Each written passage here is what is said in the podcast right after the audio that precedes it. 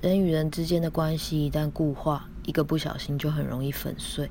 当过多条没被讲开、解开的故事线叠加缠绕，久而久之就成了死结。于是想起这个对方时，某一部分便僵硬了。